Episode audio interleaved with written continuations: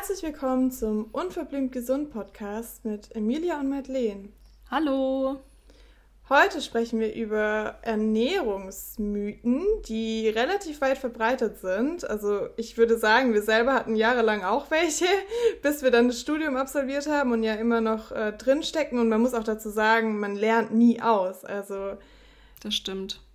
Und ja, also mein Lieblingsmythos den ich wahrscheinlich am Anfang meines Veganismus vor sechs Jahren auch geglaubt habe, ist, vegan ist gesund. Immer. Mm. Immer. Egal. Ne? Hauptsache vegan ist gesund. Ähm, und ich finde, inzwischen ist es ja wirklich so, man geht in den Supermarkt und die veganen Ersatzprodukte nehmen den ganzen Supermarkt ein, gefühlt. Also ich finde, ja. ich finde es extrem, wie voll das inzwischen ist. Gerade ähm, ja, Fleischersatzprodukte, Milchersatzprodukte. Es gibt so viel zur Auswahl, was ja für alle Veganerinnen ähm, toll ist, ja. dass sie inzwischen so viel Auswahl haben. Aber wenn man halt mal genau hinschaut, da steckt ja natürlich eine riesen Industrie dahinter. Mhm. Eine riesen Wirtschaft. Und ich finde, es wird schon oft so vermittelt, gerade in diversen Filmen auf Netflix ähm, oder auch in den Medien generell, dass vegan ja immer gesünder ist. Und es stimmt halt einfach nicht. Also in diesen Ersatzprodukten stecken so viele Zusätze oft drin, wie Zucker, Konservierungsmittel, Emulgatoren, schlechte ja. Sonnen, also schlechte Öle, wie zum Beispiel Sonnenblumenöl.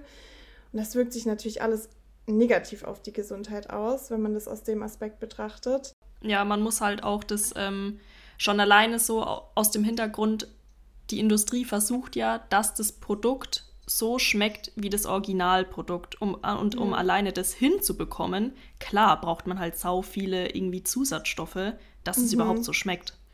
Ja. Also klar, wenn man das aus ethischer Sicht betrachtet, dann hat es seine Berechtigung, aber ich habe das schon immer aus der gesundheitlichen Perspektive betrachtet und in meinen Augen war das schon immer Schrott. Also zwischen all diesen Produkten gibt es ganz, ganz wenig gute. Ja. Ähm, keine Ahnung, es gibt zum Beispiel einen Hack, das besteht wirklich nur aus 100% grüne Erbse und Ackerbohne. Da ist sonst nichts mit bei. Dann gibt es aber genau dasselbe Hack mit Soja von Rügenwalder Mühle und x tausend Zusätzen. Mhm. Ähm, also da muss man echt Augen aufhaben beim Kaufen. Und ich würde schon behaupten, dass klar, wenn man das jetzt vergleicht mit diesen Massentierhaltungsprodukten, dann ist das vegane Produkt vielleicht schon irgendwo gesünder. Aber bezieht man sich wirklich auf den Ursprung der Nahrungsmittel, dann sind hochwertige tierische Produkte vom Bauern nebenan, also wenn man die Möglichkeit zumindest hat, auf jeden Fall gesünder als das vegane Schrottersatzprodukt. Ja, es ist halt immer die Frage, was nimmt man als Referenz, ne? Kann man das, ja. kann man so Massentierhaltung und so überhaupt als Referenz nehmen, ist halt immer so die Frage, ne? Ich denke halt, in der heutigen Welt ist es ja schon so, ne? Also überwiegend haben wir halt diese doofen Massentierhaltungsprodukte. Mhm. Und die wenigsten, denke ich, gehen halt wirklich zum Bauern und unterstützen die Seite der ähm, Agrarkultur oder mhm. wie man das nennt. Aber ja, also letztendlich eine vegane Ernährung ist halt dann gesund, wenn sie natürlich ähm, Whole Food mäßig gestaltet wird, also aus Obst, Gemüse, Hülsenfrüchte, Vollkorn, Getreide, Nüsse und Samen. Und all die Ersatzprodukte, die sind halt alles andere als gesund. Und da bin ich auch echt ein Gegner von, muss ich ehrlich sagen. Sehe ich genauso. Also ich finde, es gibt, wie du ja auch schon gesagt hast, zwischendurch immer mal gute Produkte und sowas wie jetzt zum Beispiel auch Tempeh oder so würde ich jetzt auch gar nicht als Ersatzprodukt äh, einkategorisieren, weil das ist halt ein Produkt an sich. Ne? Tempeh gibt schon seit keine Ahnung wie vielen hundert Jahren und ich meine, es ist ein fermentiertes Produkt und das Super gesund. ist ja genau ist ja dann auch wieder anders einzuordnen. Ne? Aber hier ging es uns oder geht es uns ja jetzt wirklich um diese so Schnitzelalternative, Cordon Bleu, Käse und so, und so weiter und ja. Schon alleine der Käse. Das finde ich halt so das Traurige. Der Anspruch ähm, von den Verbrauchern ist halt wirklich, okay, es muss, es sollte so schmecken, aber die ganzen Nährstoffe, die eigentlich im Käse dann enthalten sind, das ist ja gar nicht der Anspruch, dass dies, dieses vegane Produkt dann auch diese Nährstoffe enthält. Was ja eigentlich ja. total, was ja eigentlich total traurig ist, weil eigentlich sollte der Anspruch ja sein, okay, wir versuchen das Produkt ähm, aufgrund der Mikronährstoffzusammensetzung und so weiter irgendwie gut hinzubekommen und nicht unbedingt nur wegen dem Geschmack. Ja, also gerade im Hinblick auf die äh, Makroverteilung, da fängt es ja schon an. Also sag ich mal, der Käse an sich hat ja, klar, der hat auch Fett und so, aber natürlich auch viel Eiweiß. Und die veganen Käsealternativen, die bestehen halt oft aus purem Kokosöl oder Fett, mhm. was dann mhm. halt nur Fett ist und da ist kaum Eiweiß drin. Ähm, aber prinzipiell weiß ich schon, dass es den Verbraucherinnen dann eher darum geht, aus ethischer Sicht das halt ja. zu ersetzen und zu vermeiden. Und da ist natürlich die Berechtigung auch da. Ja, auf jeden Fall. Aber aus gesundheitlicher Perspektive äh, ist das eigentlich für die Tonne, das meiste, mm. um ehrlich zu sein. Naja, gut. Wenn wir mal bei dem ähm, Vegan-Sein bleiben, mm. das ist jetzt aber nicht nur auf die Veganer gerichtet, sondern ganz viele ähm, denken ja zum Beispiel auch, dass Leinöl ähm, gut sei, um den Omega-3-Index oh. zu steigern. Ja. Das ist jetzt nämlich mein Mythos. ähm, und das ist tatsächlich nicht so. Also Leinöl ist trotzdem ein gutes Öl. Ne? Ich will das Leinöl jetzt auch nicht schlecht äh, reden. Das hat seine Berechtigung und hat auch wirklich gute Inhaltsstoffe. Ähm, aber das Leinöl enthält halt die pflanzliche essentielle Omega-3-Fettsäure. Das ist die Alpha-Linolensäure. Die Vorstufe von der. Von EPA. Ja. Ja, die Alpha-Linolensäure ist auch generell einfach sehr wichtig in unserer Ernährung, ne? sonst wird es ja nicht essentiell heißen, heißt, die müssen wir auch wirklich mit der Nahrung aufnehmen.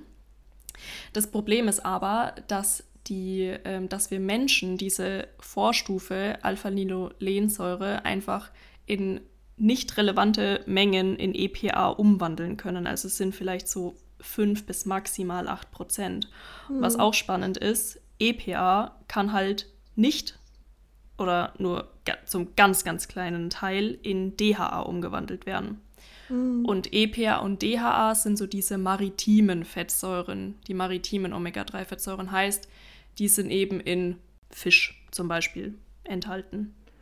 Genau, und die sind halt super wichtig fürs Gehirn, also gerade auf die Gehirnentwicklung. Also immer wenn Lebewesen entsteht, ist es sehr essentiell, also gerade für Schwangere, Stillende und halt eben für das neugeborene Kleinkind, wie auch immer.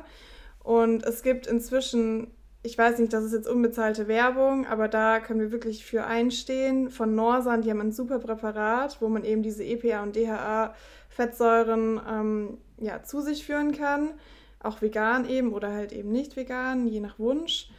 Und bei dem Leinöl wollte ich aber noch anhängen, was auch wichtig ist ähm, dass man das im Kühlschrank aufbewahrt, weil das auch schnell oxidiert und ranzig wird und dann tust du dir halt viel mehr Schaden zuführen als Nutzen. Und da muss man auch wirklich auf Qualität achten. Also mindestens einen guten Bio-Standard und dann eben in einer dunklen Flasche und im Kühlschrank aufbewahren, ähm, weil ansonsten, ja, hast du viel mehr Negatives. Ja, und nicht erhitzen. Immer für die kalte Öle, äh, kalte Küche nur, nur verwenden. Ja. Also für Salate oder nach dem Ofengemüse dann noch ein bisschen drüber. Ja. Und Omega-3 ist nicht nur wichtig für die, für die kognitive äh, Funktion, sondern ähm, ein suboptimaler Omega-3-Index, also Omega-3-Index bedeutet quasi, wie viel EPA und DHA die Person in sich trägt, also den EPA und DHA-Spiegel der Person quasi, um das mal runterzubrechen. Ähm, und ein suboptimaler Omega-3-Index korreliert auch ganz stark mit einer erhöhten Gesamtsterblichkeit, mit einem plötzlichen Herztod, tödlicher und nicht tödlicher Myokardinfarkt, Bluthochdruck. Also das hat einfach ganz, ganz viele ähm, negative Effekte. Und dieser Omega-3-Index, den kann man auch bestimmen lassen, der sollte bei zwischen 8 und 11 Prozent liegen. Und jetzt kommt nämlich das Problem, in Deutschland ähm, haben die meisten Menschen einen Index von 4 bis 6 Prozent. Also wirklich zu wenig. Wahrscheinlich nicht nur in Deutschland. ähm, genau, und das liegt eben daran, dass wir viel zu viel Omega-6 konsumieren oder in der Ernährung haben. Und dadurch entsteht natürlich die Disbalance. Ja, und auch einfach generell zu wenig Omega-3, ne? Mhm. Und ähm, ich habe da auch mal so ein paar Zahlen ähm, rausge rausgeguckt, auch in Europa, weil mich das dann einfach mal interessiert hat, so, ne? Wie, wie sieht es halt in Europa aus generell? Und auch in Europa haben 76 Prozent einen Mangel. Ja. Also es ist wirklich halt nicht nur Deutschland. Ähm, die einzigen Länder, die da eigentlich gut abschneiden, sind klar die Länder, die halt auch am Meer leben und viel Fisch verzehren, sowas wie die skandinavischen Länder und sowas, ne? Hm. Grönland, ja. Ja. Klar, also die Fischqualität, Schwermetalle und Co. ist ein ja. Kapitel für sich, ja. das lassen wir jetzt mal lieber aus. Ja. Riesendiskussionsthema. Ähm, ja, dann mal weg vom Öl hin zum Zucker. Ich glaube, du weißt auch, was ich hinaus will. Mm. Dass ähm, ja Kokosblütenzucker so viel gesünder ist als normale Haushaltszucker. Und auch die ganzen Süßigkeiten, die inzwischen mit Kokosblütenzucker angereichert werden, oder halt, ähm, da wird eben der normale Zucker ersetzt mit Kokosblütenzucker oder Sirup. Und die werden als sehr gesund angepriesen von diversen äh, Influencerinnen, aber auch generell im Supermarkt durch gewisse Marketingstrategien. Und ja, eine gute Zeit lang dachte ich, ja, ist doch gut als Alternative. Ich meine, wir beide konsumieren das schon ab und zu, oder? So ist nicht. In Riegeln jetzt oder so, wenn es halt mit drin ist, aber wir vermeiden es auch inzwischen. Ja, also es mich, ich muss ganz ehrlich sagen, mich stört es, wenn das in einem Riegel drin ist. Ich habe da gar keinen Bock, den zu kaufen, aber man kommt halt irgendwie nicht drum rum. Es ist überall drinnen. Ich weiß schon, dass du die auch isst. Ich, ich war dabei. Ja, weil es überall drinnen ist. Ja, ja, eben, das ist das Problem. Man hat echt gar keine andere Wahl. Ähm, und dann, dann nehme ich doch lieber den Kokosblütenzucker als irgendwie einen synthetischen Zuckeraustauschstoff. Ja, genau, das ist nochmal ein anderes Thema, können wir gleich nochmal kurz drauf eingehen. Auf jeden Fall ähm, ja, der Kokosblütenzucker an sich hat letztendlich genauso viel Kalorien wie der normale Haushaltszucker und eben minimal mehr Nährstoffe wie Kalium, Magnesium, Eisen, Zink, Kupfer und so weiter.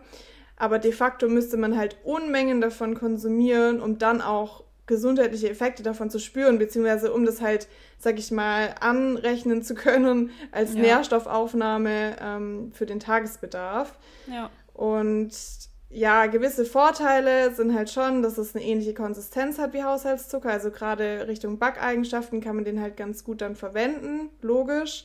Und er hat halt auch einen niedrigeren glykämischen Index. Das heißt, der Blutzucker steigt eben nicht ganz so stark an wie beim Haushaltszucker. Aber es ist halt die Frage, wie relevant das ist. Und natürlich hat er auch Nachteile, weil er ist nicht regional oder ich kenne mm. zumindest keinen regionalen Kokosblütenzucker und dadurch entstehen natürlich lange Transportwege. Und er ist auch oft viel, viel teurer, klar. Und da ist halt die Frage, ob das das wirklich wert ist. Und ja, zudem enthält auch viel Fructose vom Anteil her, was manche ja gar nicht so gut vertragen. Und wie du schon sagtest, äh, mit den chemischen Süßungsmitteln, also du meinst jetzt sowas wie Xylit, Erythrit und so weiter, ne? Nee, ich meine sowas wie Sucralose und so. Ja, auch. Ähm, da ist nämlich der Nachteil, dass die sich eher negativ auf das ähm, Verdauungssystem auswirken, beziehungsweise auf die Darmflora. Und ja, die gesündesten Zuckeralternativen, die ich jetzt so bestimmen würde, ist halt ganz klar einmal irgendwie Banane zerquetscht verwenden oder Apfelmark, Apfelmus. Man kann auch Dattelpaste selber machen. Oder Jakonsirup, den liebe ich ja. total. Ähm, den kennen viele bestimmt nicht. Also Jakon ist einfach eine Art Wurzel, glaube ich. Ja. Ne? Ja. Und der Vorteil ist auch hier, dass wir eben, also da gibt es wirklich Studien, dass es den Blutzuckerspiegel sogar nachweislich senkt. Das finde ich so krass. Und es wirkt halt präbiotisch, also es ist gut für unsere ähm, positiven Darmbakterien, also ist quasi Futter für die. Ja. Und vom Geschmack her, ich habe das neulich zum ersten Mal probiert, das schmeckt so ein bisschen wie Waldhonig.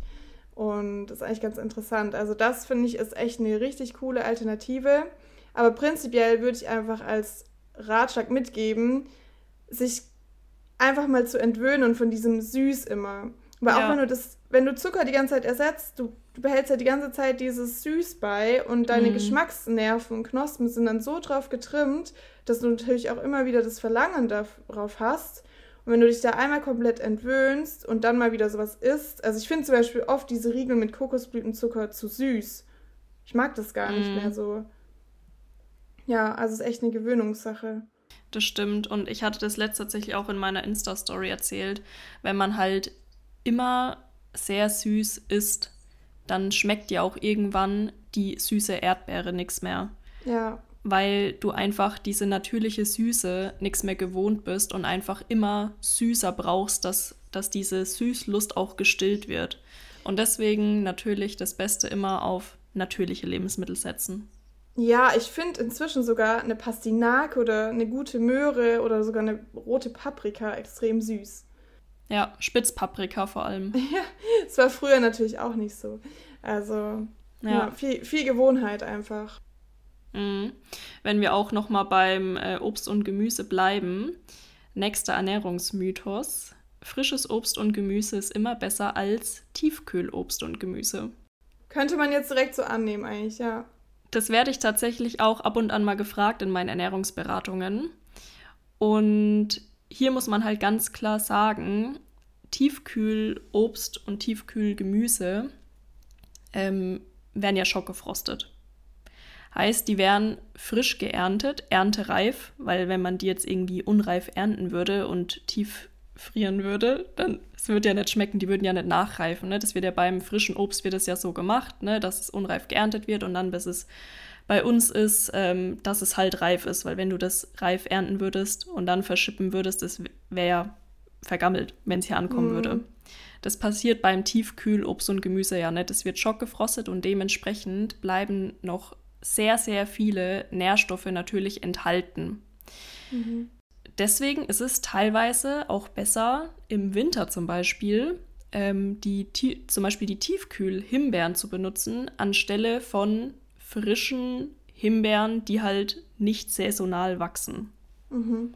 Wobei bei Tiefkühl-Himbeeren ähm, oder generell bei Tiefkühl-Obst und Gemüse muss man dazu sagen, dass es gut ist, wenn man die nochmal erhitzt wegen der Keimbelastung. Ja. ja. Und da muss man halt gerade bei Obst, weil ich persönlich erhitze Himbeeren jetzt nicht immer unbedingt und umgeht es dann manchmal. Aber eigentlich müsste man das jetzt echt noch dazu sagen und erwähnen. Ich meine, bei Gemüse ist das ja klar. Ich finde es halt auch super praktisch, dass man immer irgendwie Tiefkühlgemüse daheim hat und wenn man dann irgendwie mal knapp ist mit äh, frischen Lebensmitteln, dann ist es einfach super praktisch, das zu verwenden. Aber auch hier bitte auf Zusätze achten. Da ist so oft so viel Schrott mit drin, Zuckeröle ja. und was weiß ich nicht alles, was einfach unnötig ist, weil man kann es ja selber würzen. Ja. Ähm, ja. Aber stimmt, also daran denken viele nicht, dass Tiefkühlobst und Gemüse eigentlich sogar nährstoffreicher oft ist. Ja, und selbst wenn du im Sommer dir Gemüse kaufst und das dann aber halt ewig im Kühlschrank lagerst, sowas wie zum Beispiel Vitamin C, das wird ja sau schnell abgebaut bei langer Lagerzeit. Und mhm. selbst da hat man dann wahrscheinlich beim Frischen mehr ähm, Nährstoffverluste, als wenn man es jetzt vielleicht sogar tief, also TK kaufen würde.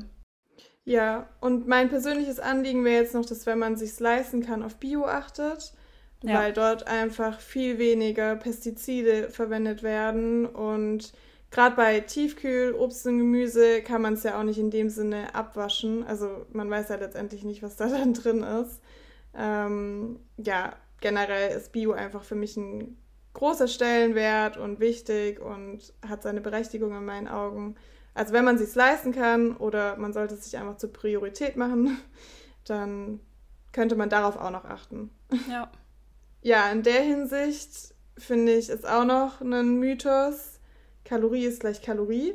Beziehungsweise, klar, der Brennwert ist natürlich definiert. Also eine Kalorie definiert halt quasi den Brennwert. Und ähm, kurz zur Erklärung, also Kohlenhydrate haben zum Beispiel 4 Kalorien pro Gramm, Eiweiße auch 4 Kalorien pro Gramm und Fette eben 9 Kalorien pro Gramm.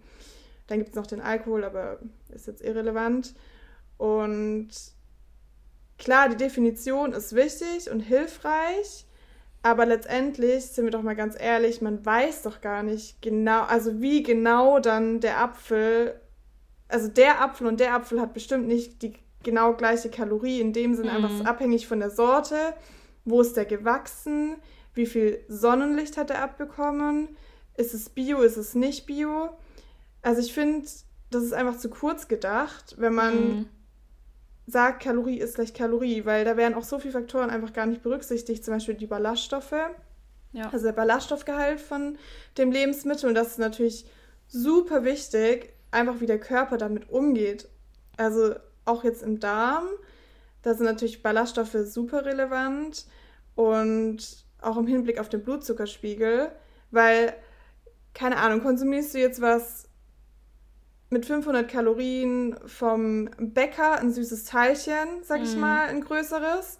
Damit geht der Körper auf jeden Fall anders um als mit einer 500 Kalorien Mahlzeit. Keine Ahnung, sei es jetzt ein ordentliches Frühstück mit Haferflocken, bisschen Nüsse, Samen, Obst mm. und bisschen Proteinpulver vielleicht noch mit drin. Da sind ja so viel mehr Ballaststoffe drin. A, sättigt dich das viel, viel länger. Mm. Dein Blutzuckerspiegel bleibt konstant. Das heißt, der Hunger danach ist einfach. Bei so einem süßen Teilchen stell dich mal die Kurve einfach so vor, dass es total ansteigt, wieder total abflacht und dann kommt halt der nächste Heißhunger-Hyper auf das mm. nächste Teilchen. Ähm, du hast die gleichen Kalorien konsumiert, ja, aber es, der Körper geht ja ganz unterschiedlich damit um. Und man darf einfach nicht vergessen, dass die Lebensmittelmatrix super wichtig ist. Ja. Auch hinsichtlich des Sättigungsgrad. Also ich finde es schon wichtig, dass, dass wenn ich was esse, das soll mich ja auch satt machen ein paar Stunden und mir Energie geben und nicht, ähm, ja, dass ich direkt wieder hungrig bin und eher platt bin, weil der Körper gar nicht richtig damit umgehen kann. Vor allem soll es mir auch Mikronährstoffe geben, ne?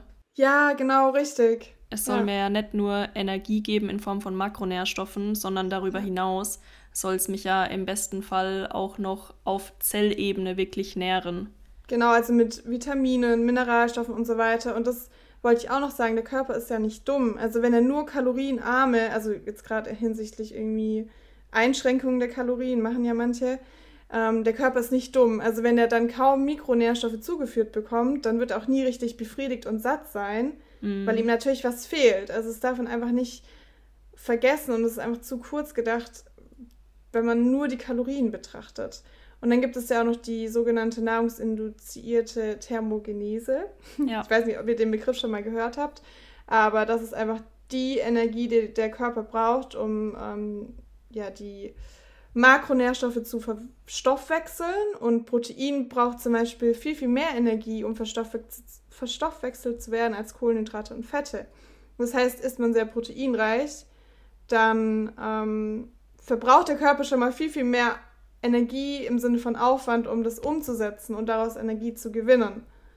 Ja. Das muss man ja auch be beachten. Ja, du hattest sogar eine Zahl da genannt vorhin, ne? Also es waren 30 Prozent? Ja, 30 Prozent sind es circa bei Eiweiß. Und es ist schon recht hoch. Das ist wirklich hoch. Ja. Wenn man mal überlegt, dass halt die Kalorien, die ich aufnehme, 30 Prozent alleine durch die Verdauung halt wieder verbraucht wird und ich im Endeffekt dann nur, sage ich mal, 70 Prozent aufnehme. Und auch da, man weiß ja gar nicht, nimmt der Körper jetzt wirklich diese 70 Prozent auf. Ja, da ist so, also jeder Körper ist ja so individuell und das erkennst du allein daran, dass wenn du zum Beispiel, jetzt wird es intim, aber wenn du Nahrungsbestandteile im Stuhl siehst, also im Stuhlgang, wie zum Beispiel Mais, das ist ja oft so der Fall, weil Mais einfach oft gar nicht aufgespalten werden kann vom Körper. Ja. Das scheidet der Körper dann unverdaut wieder aus. Die Kalorien hast du ja dann gar nicht aufgenommen. Und so ist es halt super individuell, wie viel Kalorien der Körper aus der Nahrung wirklich zieht. Ja. Und ich würde darauf achten, dass man halt möglichst unverarbeitet ist, also das, was die Natur hergibt, also einfach die komplette Lebensmittelmatrix zu sich nimmt, anstatt jetzt irgendwie Industrieprodukte und dann aber voll auf die Kalorien immer achtet. Es macht in meinen Augen einfach nicht so viel Sinn, wenn man mit ein bisschen Menschenverstand daran geht und wir haben ja jetzt auch ganz gut erklärt, warum Kalorie nicht gleich Kalorie ist. Aber in diversen Fitnessbubbeln wird oft nur die Kalorie betrachtet, ne? Ja. Ich habe noch einen Ernährungsmythos, das ist mein allerliebster Ernährungsmythos. Und zwar, Eier sind schlecht wegen äh, hohem Cholesterin. Oh ja, das ist weit verbreitet. Das bekomme ich so oft zu hören und auch das ist nämlich ein Mythos, wo wirklich viele Nachfragen in der Ernährungsberatung, hm. wie viele Eier darf ich essen oder äh, ich werde auch manchmal gefragt, ja, äh, Madeleine, ich esse in der Woche ähm, fünf Eier, ist das zu viel? Ne? Weil mhm. auch die Deutsche Gesellschaft für Ernährung empfiehlt ja, glaube ich, auch nur so drei oder vier Eier um, in der Woche zu essen. Ähm, und da muss man halt erstmal sagen, Cholesterin an sich ist ja erstmal nichts Schlechtes. Es ist ja, ja super wichtig. Also der Körper braucht Cholesterin, um zu existieren. Und der Körper stellt auch selbstständig Cholesterin her. Das sind 1 bis 2 Gramm am Tag. Das ist gar nicht mal so wenig. Und für was braucht der Körper Cholesterin? Es ist ein Bestandteil von unseren Zellmembranen. Es dient als Vorstufe für Sexualhormone, für Vitamin D, für Coenzym Q10. Das ist zum Beispiel ganz wichtig in der Energiegewinnung, ähm, in den Mitochondrien, also in den Kraftwerken unserer Zelle. Ja, und da muss man jetzt halt sagen, der Darm kann halt nur eine ganz geringe Menge an Cholesterin überhaupt aus der Nahrung aufnehmen. Ne? Also dieser Cholesterinstoffwechsel ist krass reguliert. Also das sind am Tag nur 0,1 bis 0,3 Gramm, die der Darm aufnehmen kann. Nenn es mal lieber in Prozentangaben. Ich glaube, da kann man sich es nochmal besser vorstellen. Also wie hoch die endogene Synthese ist im Körper, das sind ja an die 90 Prozent, ne? Ähm, ja, also wenn man jetzt mit 1 bis 2 Gramm am Tag rechnet, ja, kommt hin, wenn du dann ja. mit 0,1 Gramm am Tag, ja.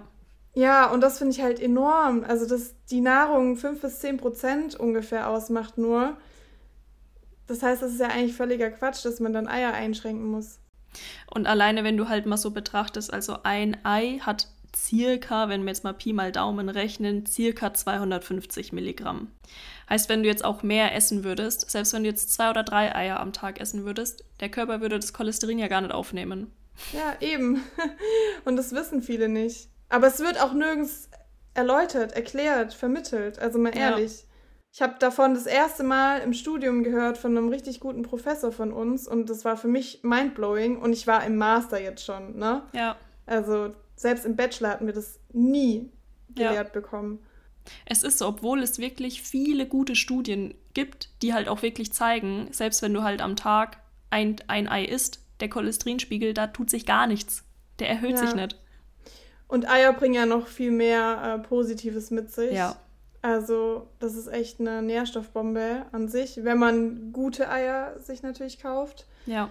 Ähm, Genau, also das sind so unsere Lieblingsernährungsmythen gewesen. Es gibt natürlich unfassbar viel weitere mm. und ich denke, wir selber werden auch noch in Zukunft ein paar ähm, für uns selbst aufklären dürfen. Ja. Weil Ernährungswissen einfach ein Riesenfeld ist und man nie ausgelernt hat und es auch natürlich immer wieder Wissen, ähm, ja, neu ermittelt wird, erforscht wird und wir Jahr für Jahr dazulernen dürfen. Und ich, das ja. finde ich macht auch so spannend. Und wir gehen nächste Woche auf den Ernährungskongress in Bregenz. Da werden wir auch das Neueste aus der Wissenschaft äh, erfahren. Darüber können wir dann auch eine Podcast-Folge machen. Da werden bestimmt einige coole News bei rumkommen. Ich glaube auch. Ich freue mich da auch schon so krass drauf, ne? Ich habe ja, mir das Programm schon angeschaut und wirklich, es sind so coole Themen dabei. Also da freue ich mich schon auf die Podcast-Folge dann. Ich auch. Also letztes Jahr waren wir schon auf dem Ernährungskongress und es war einfach richtig spaßig, richtig cool. Und wir können ja dann mal ein bisschen aus dem Nähkästchen plaudern, was so der neueste Stand der Wissenschaft ist. Ja. Und dann sehen wir uns in der nächsten Folge. Bis dann. Ciao. Tschüss.